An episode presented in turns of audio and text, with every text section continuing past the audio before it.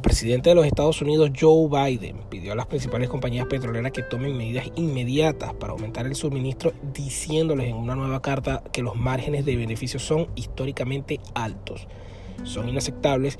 Es un momento de que los estadounidenses siguen viendo aumentar los precios en el surtidor de la gasolina.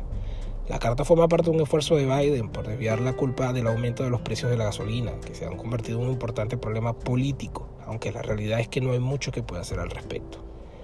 En tiempos de guerra, las márgenes de, beneficio de las refinerías están muy por encima de lo normal.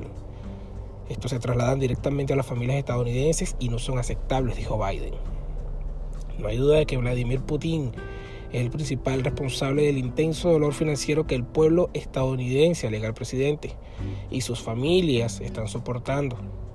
Pero en medio de una guerra que se ha elevado los precios de la gasolina a más de un dólar por un dólar setenta por galón, los márgenes de beneficio de las refinerías históricamente altos están empeorando ese dolor, agregó el presidente.